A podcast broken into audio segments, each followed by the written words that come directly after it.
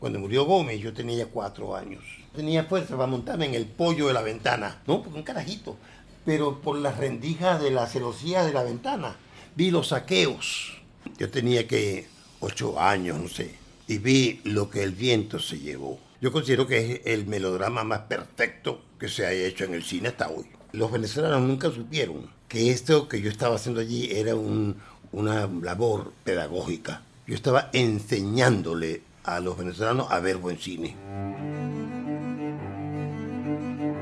Voces del cine venezolano, una mirada crítica y reflexiva hacia el pasado de nuestro cine y un legado para las generaciones futuras en las voces de sus propios autores y protagonistas. Voces del Cine Venezolano está patrocinada por el Centro Nacional Autónomo de Cinematografía, CENAC, y Producciones Omar Mesones para Zona Cine Caracas. Para la noche de hoy tendremos como invitado especial a Rodolfo Izaguirre.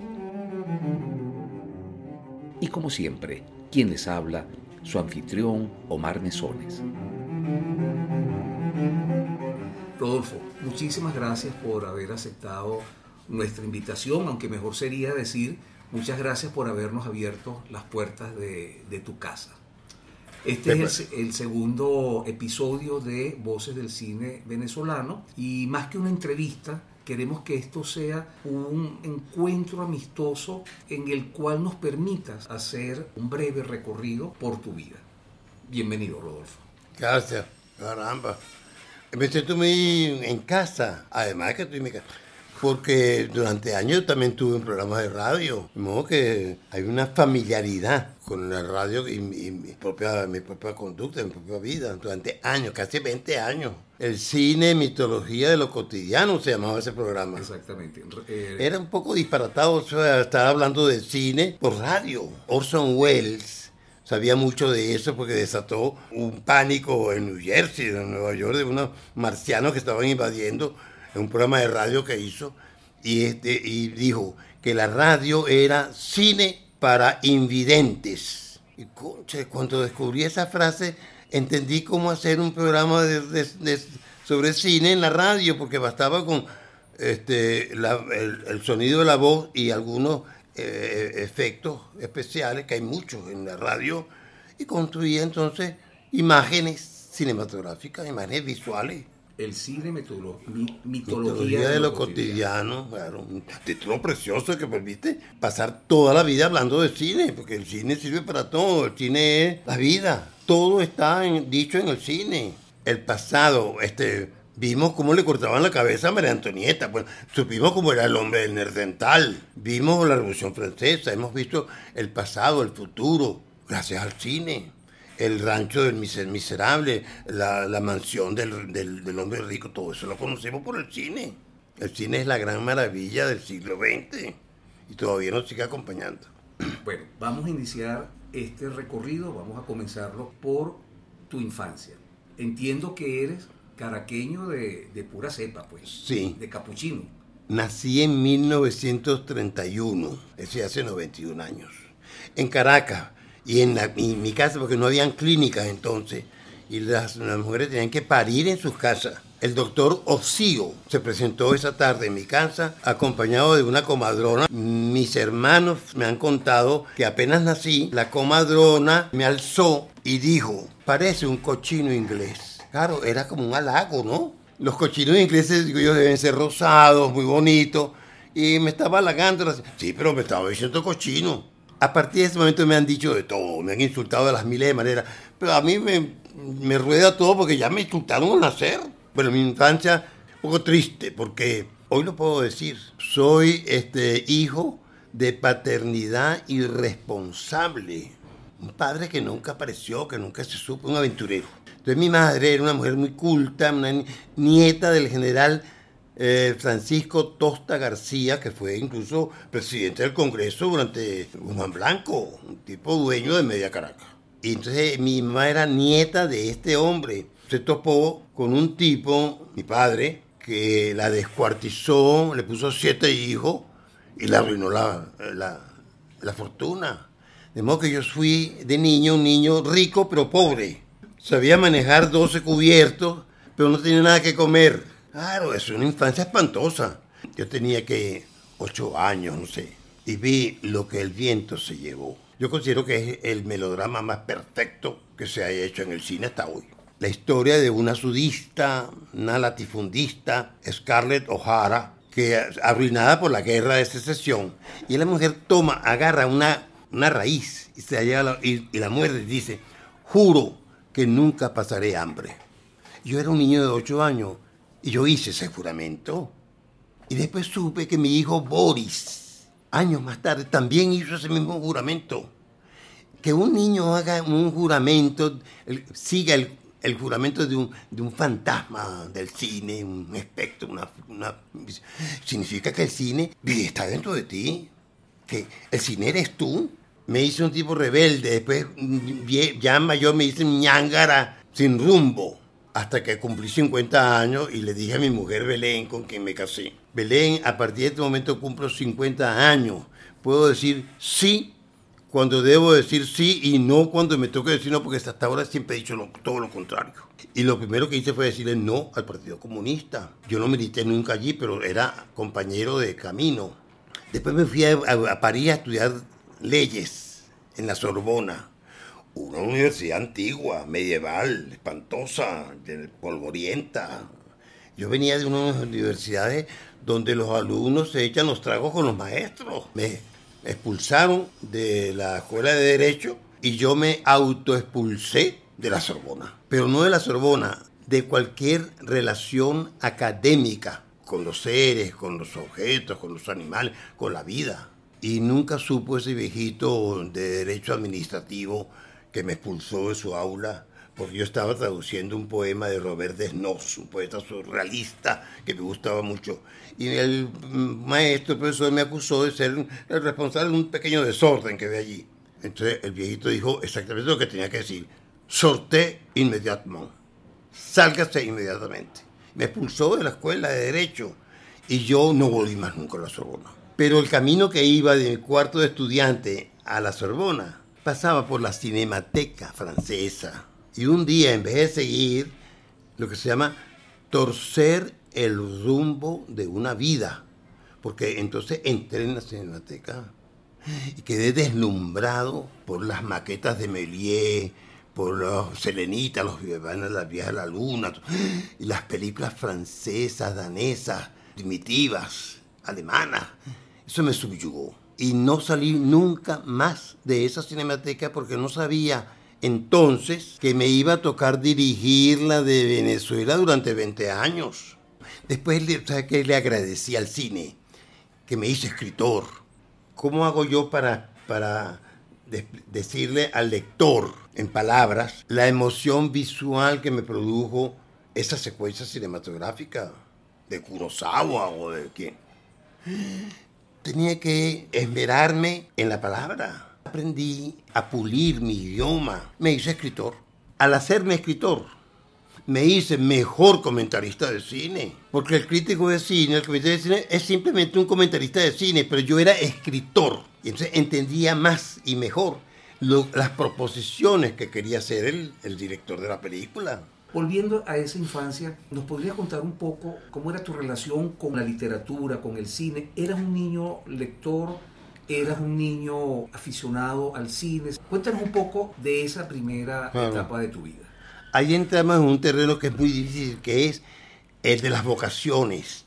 ¿Cómo surgen las vocaciones? Es un misterio. ¿Cómo hace ese tipo que toca la tuba, que es un instrumento espantoso, en vez de tocar el pícolo, que lo pueden meter en el bolsillo? El problema mío era que mi mamá era muy, culta. Y entonces, eh, las cuentas que me contaba, no eran Hansel y Gretel y, y bosques petrificados y duendes, no, no. Eran los libros que ella leía. Ella leía Stendhal, leía Balzac, leía novelas francesas del siglo XIX. Cuando me hice grande, me pareció que Hamlet era un personaje familiar. Yo, yo este personaje lo conozco. Conocí a Otelo, a Desdémona. Y además, eh, en mi casa había una vitrina de vidrio que tenía novelas españolas del siglo XIX, que si Leopoldo Alas, que si Emilia Pardo Bazán, Benito Pérez Galdós. Nunca vi a ninguno de mis hermanos abrir esta vitrina, sacar un libro y leerlo. Yo lo hice.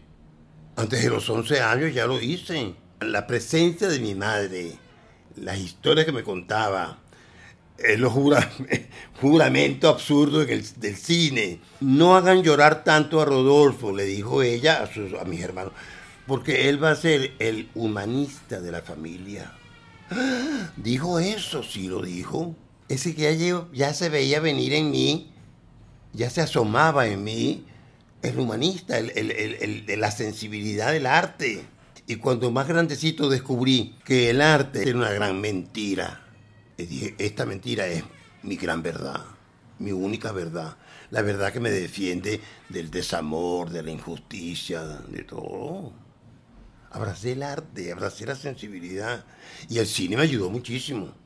En esa época de la infancia no tanto porque había muchas películas mexicanas, torpes películas, salvo las películas que hizo el Indio Fernández en los años 40, porque Sergio Einstein pasó por México y este Indio Fernández algo absorbió del maestro soviético y logró hacer unas películas, profesor Maclovia, Río Escondido, no sé qué.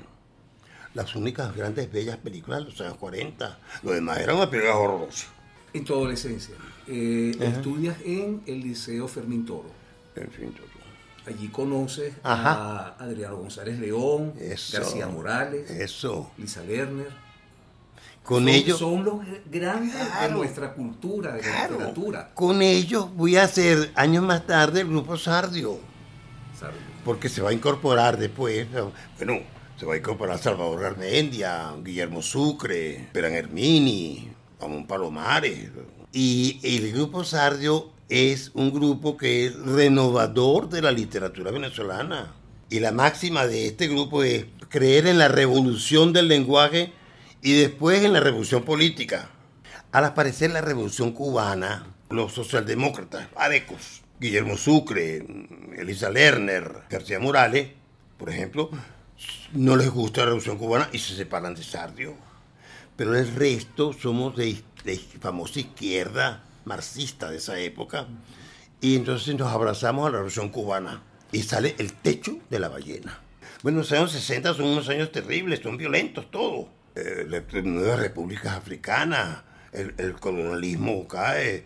Eh, Mary Juan enseñó a las mujeres a vestirse, aparecen los Beatles, hay las guerrillas venezolanas de inspiración cubana.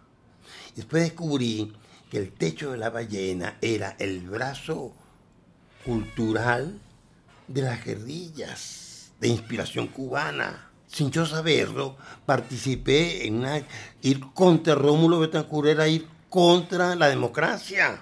Y, el techo de la ballena iba contra la democracia. Porque era Cuba la que estaba detrás. Eso, lo vine a descubrir ahora. Y descubrí ahora, descubrí que quien tenía razón era Rómulo Betancourt y no yo. Pero lo que quedó del techo de la ballena fue la irreverencia, la rebeldía.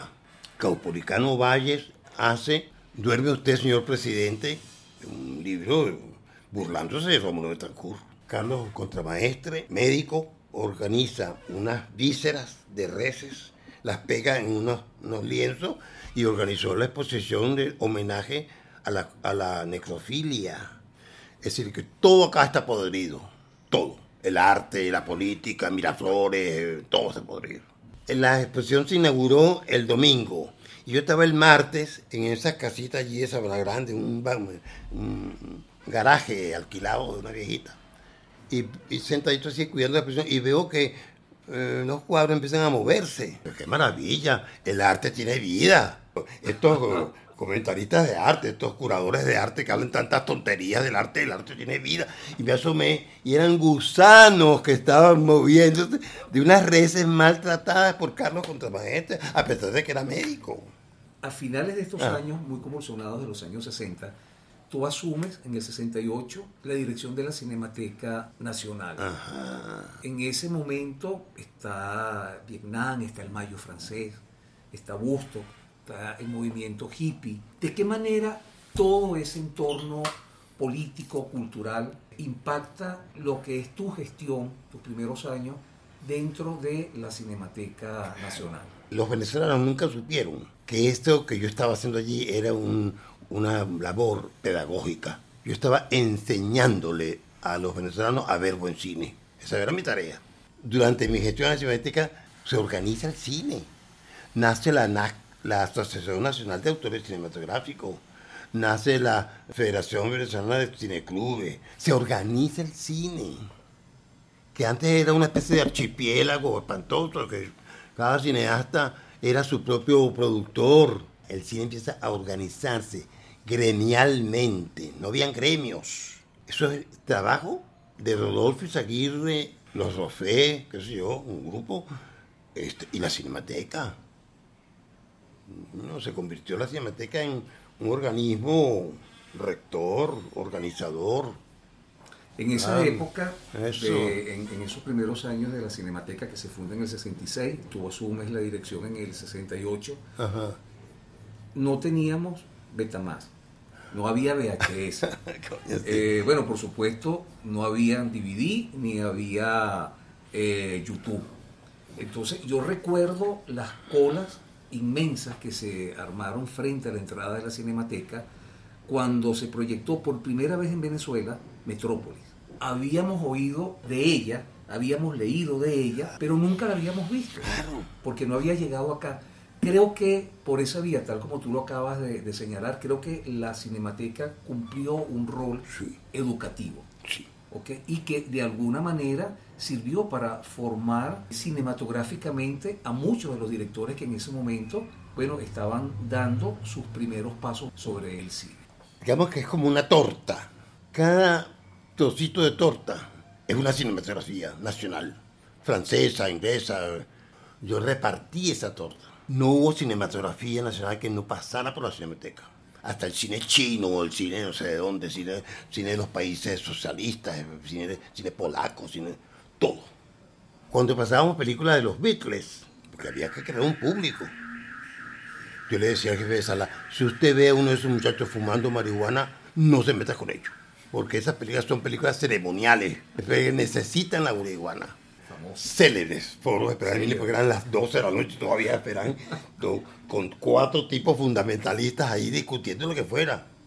Después esperar me lo contó. Rodolfo, estos muchachos se quedaban allí porque no tenían dónde decir y escribir lo que tenían que decir. Entonces la Cinemateca es un organismo oficial del Estado.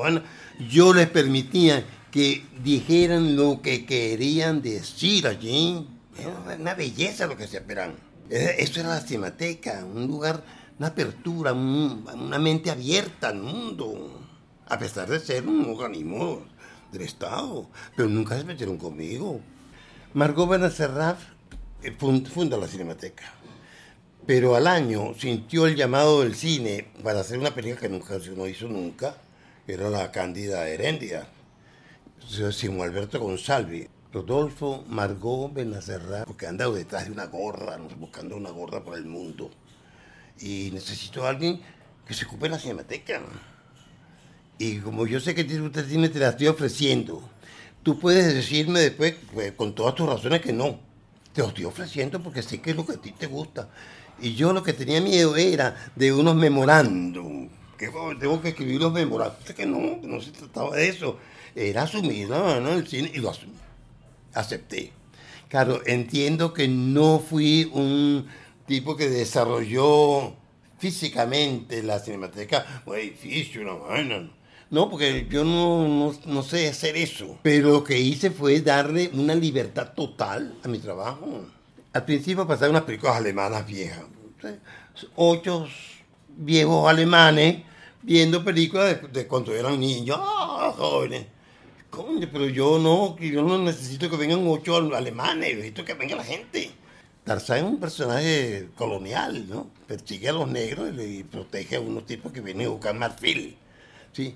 El colonialismo en el cine no es un tema que le gusta mucho a esa juventud izquierdosa, ¿no? Y Tarzán. Ninguna cinemateca en el mundo se que se respete pasa películas de Tarzán Yo, yo sí, porque tenía que hacer un público. No, la Cinemateca es estupenda, pasa películas de Tarzán. Ah, bueno, la gente iba. Y después yo le metía Berman, le metía vaina, Veneno. Hice un ciclo que se llamaba Las rumberas del cine mexicano. Exquisita, ¿no? Yo creo que fue el mejor ciclo que yo hice. Se invité a Cabruja, que era Cabruja, ¿qué significaban, eh, qué significaban esas rumberas? Para él, para él como escritor, a Salvador Garmendia, a Zapata. Le di a las rumberas una dignidad cultural que ellas tienen, que siempre se les negó.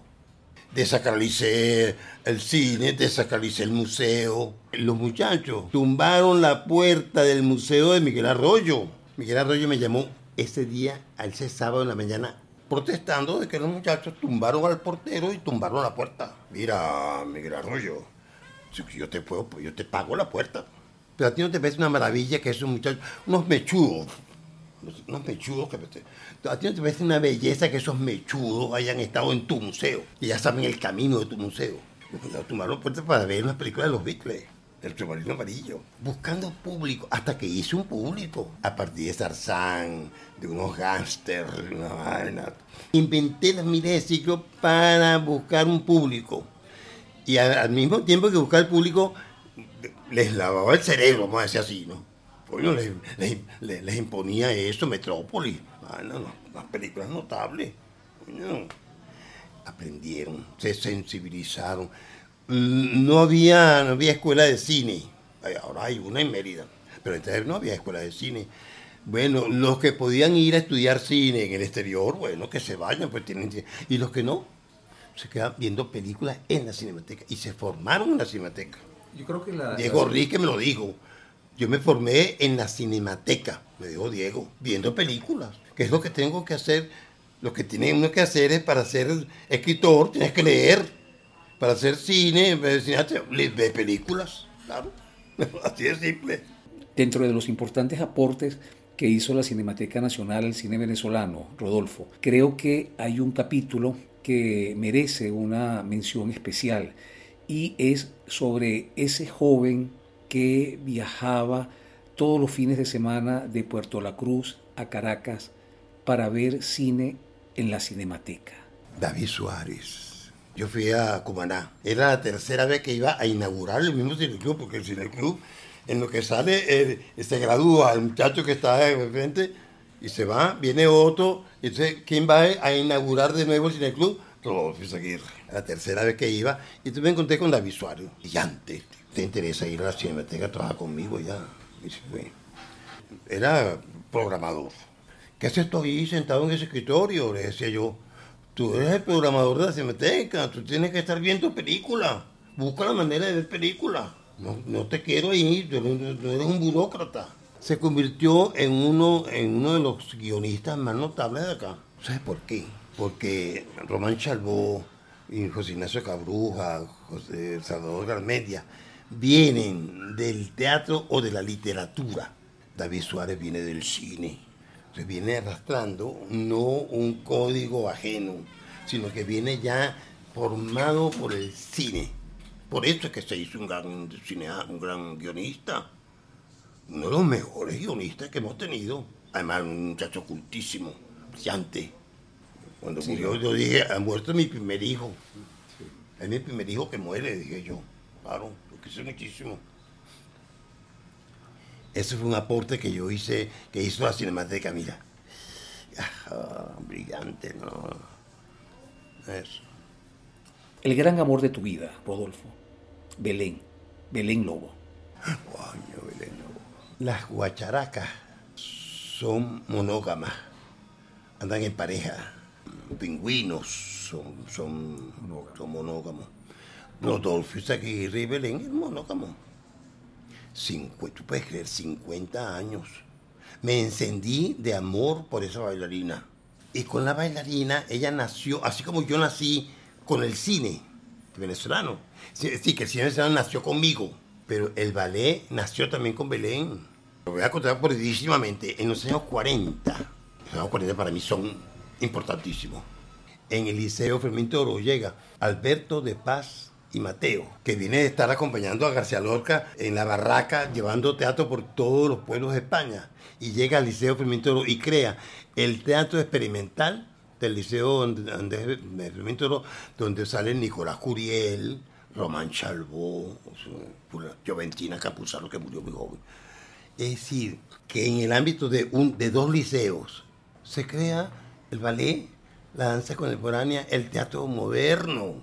Pero puedes creer eso en los años 40. Y en otro colegio que quedaba en la misma calle, el Experimental Venezuela, ahí estaban Isaac Chocrón y Román Chalbó. Exacto, sí. Y Vicente Nebreda. Los años 40 empieza a funcionar un país. Apareció el cine. En el cine está la literatura, y está el teatro, y está la música, y está todo, ¿no? Parte renacentista. Yo formo parte de, un espectro cultural muy amplio. Por eso que odio mucho, no me gusta mucho el país petrolero. El país petrolero odia la belleza y la sensibilidad. Es que el drama mío ahora, claro, tengo una edad muy avanzada, 91 años, y entonces he perdido mucho la audición. Entonces ya las películas venezolanas, por ejemplo, ya no las puedo ver porque no las, no las oigo, no las entiendo, a menos que tengan subtítulos. Pero son muy pocas las películas que pueden uno ver en con subtítulos de un festival. Pero entonces no puedo, no puedo ya hablar de cine, de opinar sobre el cine venezolano porque no lo conozco. Eso es una, una carencia que tengo pavorosa. Ese rol formativo que que tú mismo reconoces que tuviste en la Cinemateca, pero yo creo que no solamente a través de, la, de, estar al frente de la Cinemateca, sino que tuviste otros espacios donde también nos educaste cinematográficamente a muchos. Está, por ejemplo, la columna que tuvo durante muchos años en el Nacional Cámara Lenta. Cuéntanos un poco de esa, ah. de esa larga experiencia. Sí, Miguel Silva logró repartir el arte a los distintos críticos. Un día para la música, eh, Gracias Hernández López, un día para el, teatro monasterio, un día para el arte de Guevara, un día para el cine, seguir, y así nos fuimos compartiendo. A monasterios en el teatro y a Rodolfo seguir en el cine me llamaban los mascavedrios. No respetábamos a nadie y criticábamos los críticos feroces a medida que fui avanzando, fui entrando en cierta tolerancia. Era un enemigo acérrimo de los distribuidores, de los exhibidores, que negaban al cine venezolano, era una ñáncara, era la cosa esa izquierdosa. Eso fue diluyéndose un poco, fue adecentándome. Empecé a entender que no, que el cine es una actividad muy variada, que hay el, que el, el, tiene todo el derecho también de opinar sobre el cine y el exhibidor también. Bueno, mejoró mucho esa actitud crítica, pero me hice muchos enemigos, al punto que una vez llegué a decir, y eso no le gustó para nada a los cineastas, dejemos de hacer películas y comencemos a hacer cine. Una cosa es hacer una película, otra cosa es hacer cine. Eso no les gustó para nada me negaron la palabra durante un tiempo. no, no. Es decir, que yo era un, ser muy intolerante, Forma parte también de la experiencia ser intolerante cuando eres muy, muy, joven. A medida que uno va avanzando, bueno, vas va perdiendo esa, ese furor. Que la película, para decir que es cultural, tiene primero que hacerse. Una vez hecha la película, sabremos si es o no es una película de la cultura. Pero hacerla es un esfuerzo enorme, físico, intelectual, económico. hacer cine es la cosa más complicada y más difícil y costosa. La primera película que logra este milagro es El pez que fuma, de Roman Cherbourg. Un espectador que tenga muy pocos niveles ve una película sobre un burdel y se va para su casa contentísimo. Otro espectador que tenga un poquitico más de formación cultural entiende que hay una, es una empresa, que, hay dinero, que hay una caja registradora, que lo que se gana, lo que gana la garza, lo invierte en cédulas hipotecarias y no sé qué. Bueno, una empresa. Y así. Hasta que llega un momento en que hay un espectador y cada uno se va para su casa lo más contento de haber pagado. Y hay un espectador que al finalmente entiende que eso no es un burdel, que eso es un país. Ajá. Tomás Sabo dice que no. No, eso es un, es un burdel. Sí, pues, pendejo, pero eh, ¿qué burdel es ese? Es una película preciosa. Y la banda sonora de esa película es toda la música que se oye en la rocola de las carreteras y de todas partes. Después hizo La Oveja Negra, ya con más, con más, más tecnología. Esos personajes de Román es el único cineasta que ha explorado la cultura marginal caraqueña. Los personajes de Román no son delincuentes, son, son unos tipos preciosos. Hay hijos que se quejan de que tienen que llevar encima la carga de tener a un papá famoso.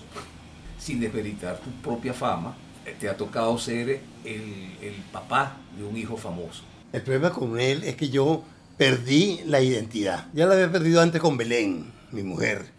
En el mundo de la danza ella es muy conocida y entonces yo pasé a ser el señor Lobo. Después nace Boris y pasé entonces a ser el papá de Boris. Sí, pero llamamos Rodolfo Izaguirre. Sí, sí, sabemos que usted se llama Rodolfo Izaguirre, pero usted es el papá de Boris. Tener a Boris en la casa no se lo deseo a nadie, porque eso es tener el geniecito en la casa.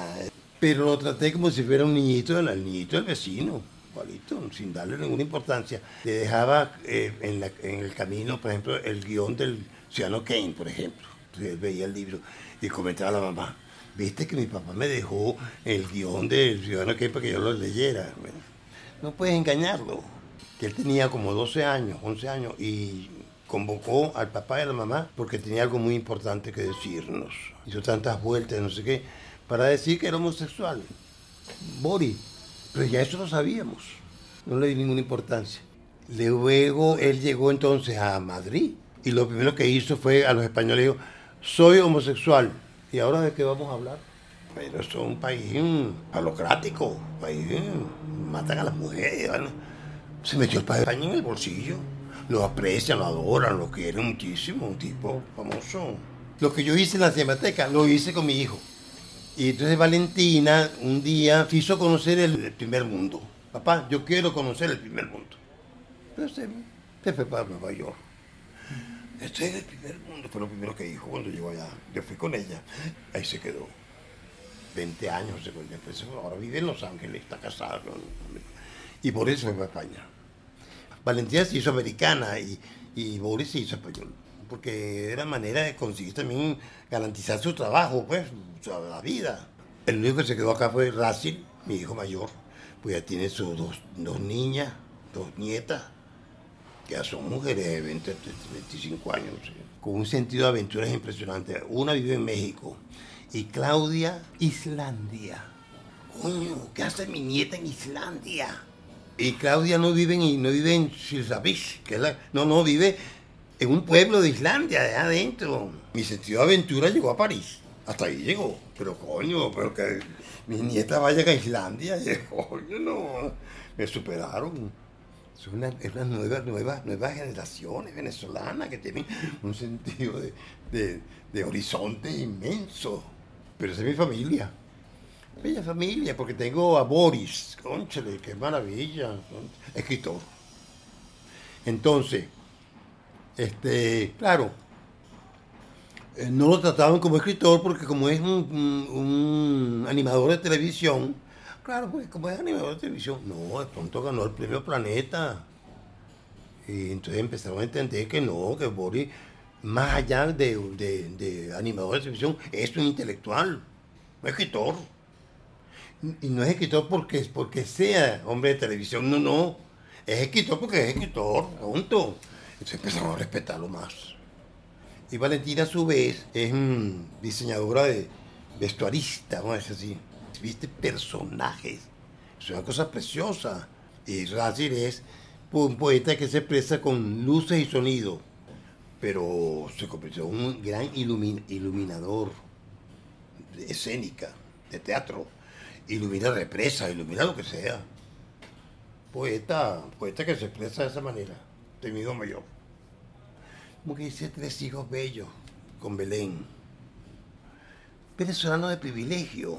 Hice el trabajo, no era un trabajo, era una pasión personal. el cine. Me casé con una mujer durante 50 años, una vida serena, preciosa, de amor. Cuando murió Gómez yo tenía cuatro años.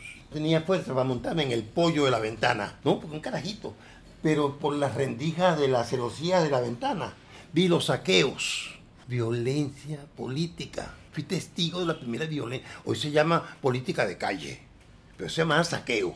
mis hermanos mayores me presentaron en el zaguán de mi casa con un escritorio pulido, de caoba pulida, precioso. Después la silla giratoria.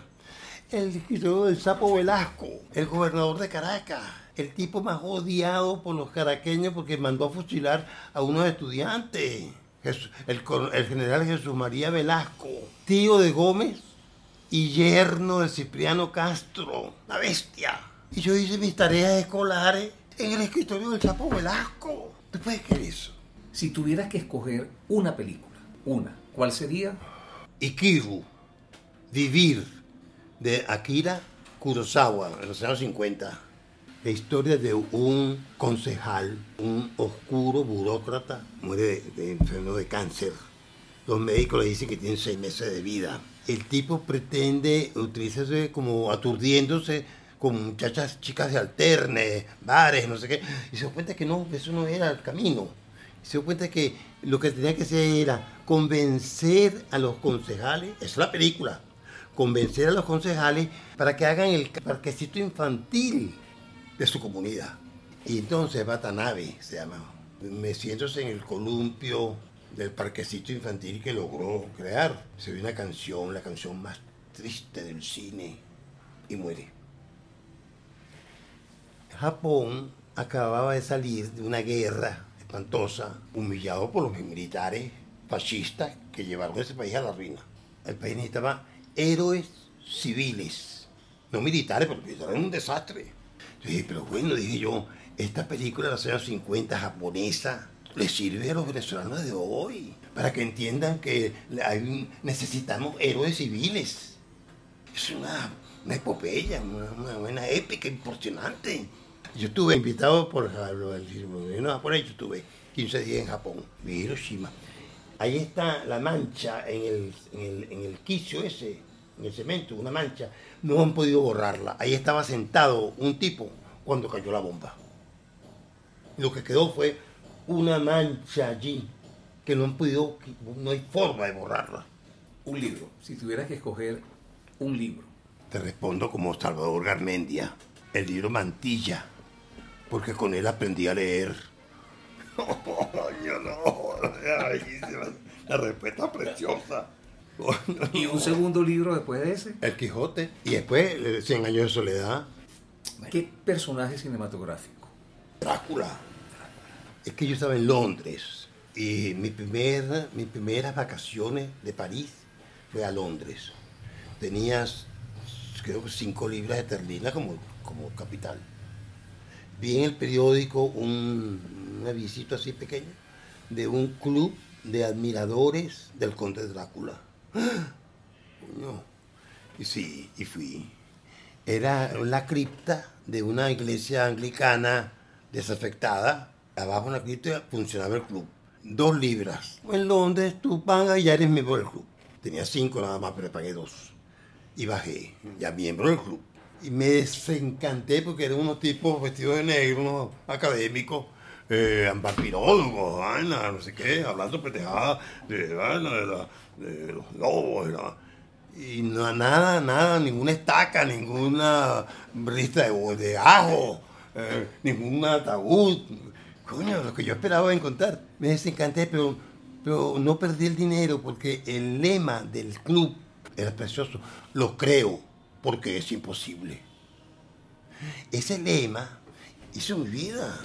Es, y una frase de Breton, el padre de los surrealistas, André Breton, este, amo los fantasmas que entran por la puerta a pleno mediodía. Entendí una vez que Franz Kafka, judío checo, que habla alemán, que escribe en alemán, me servía más para entender este país que Rómulo Gallegos. Un cantante. Un cantante.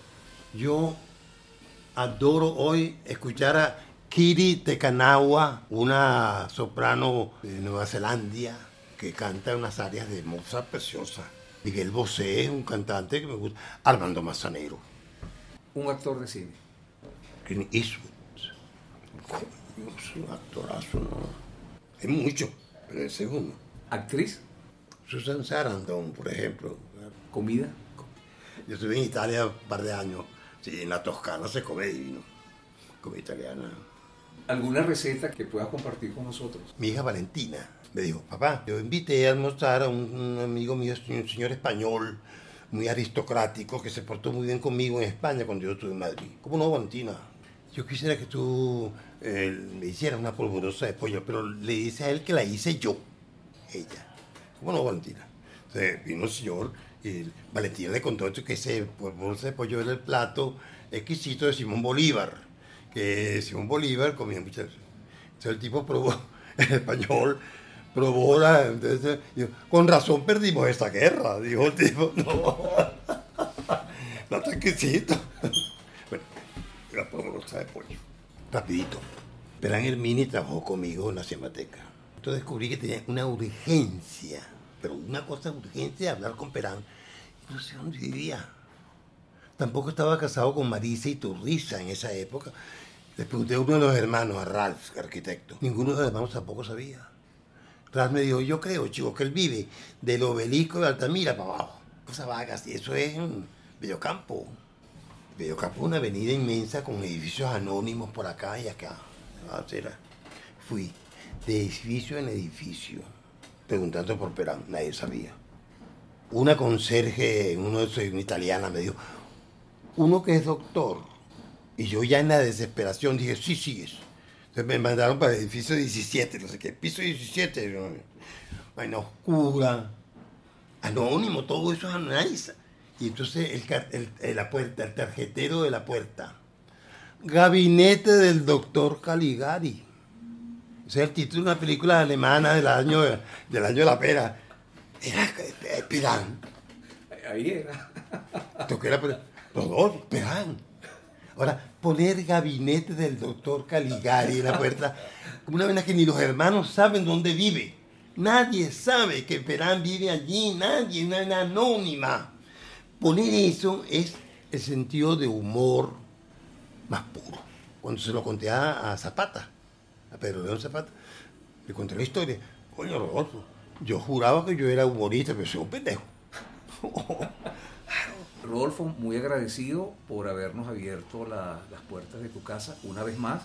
De verdad que fue un encuentro extraordinario, eh, lo disfruté muchísimo, a pesar de que como estamos en tu casa, eh, en una casa normal, bueno, ha habido más ruido de lo que generalmente son permitidos en un programa de radio, pero bueno, yo creo que este programa va a ser así, algunos van a ser silenciosos y otros van a ser un poco bulliciosos como este.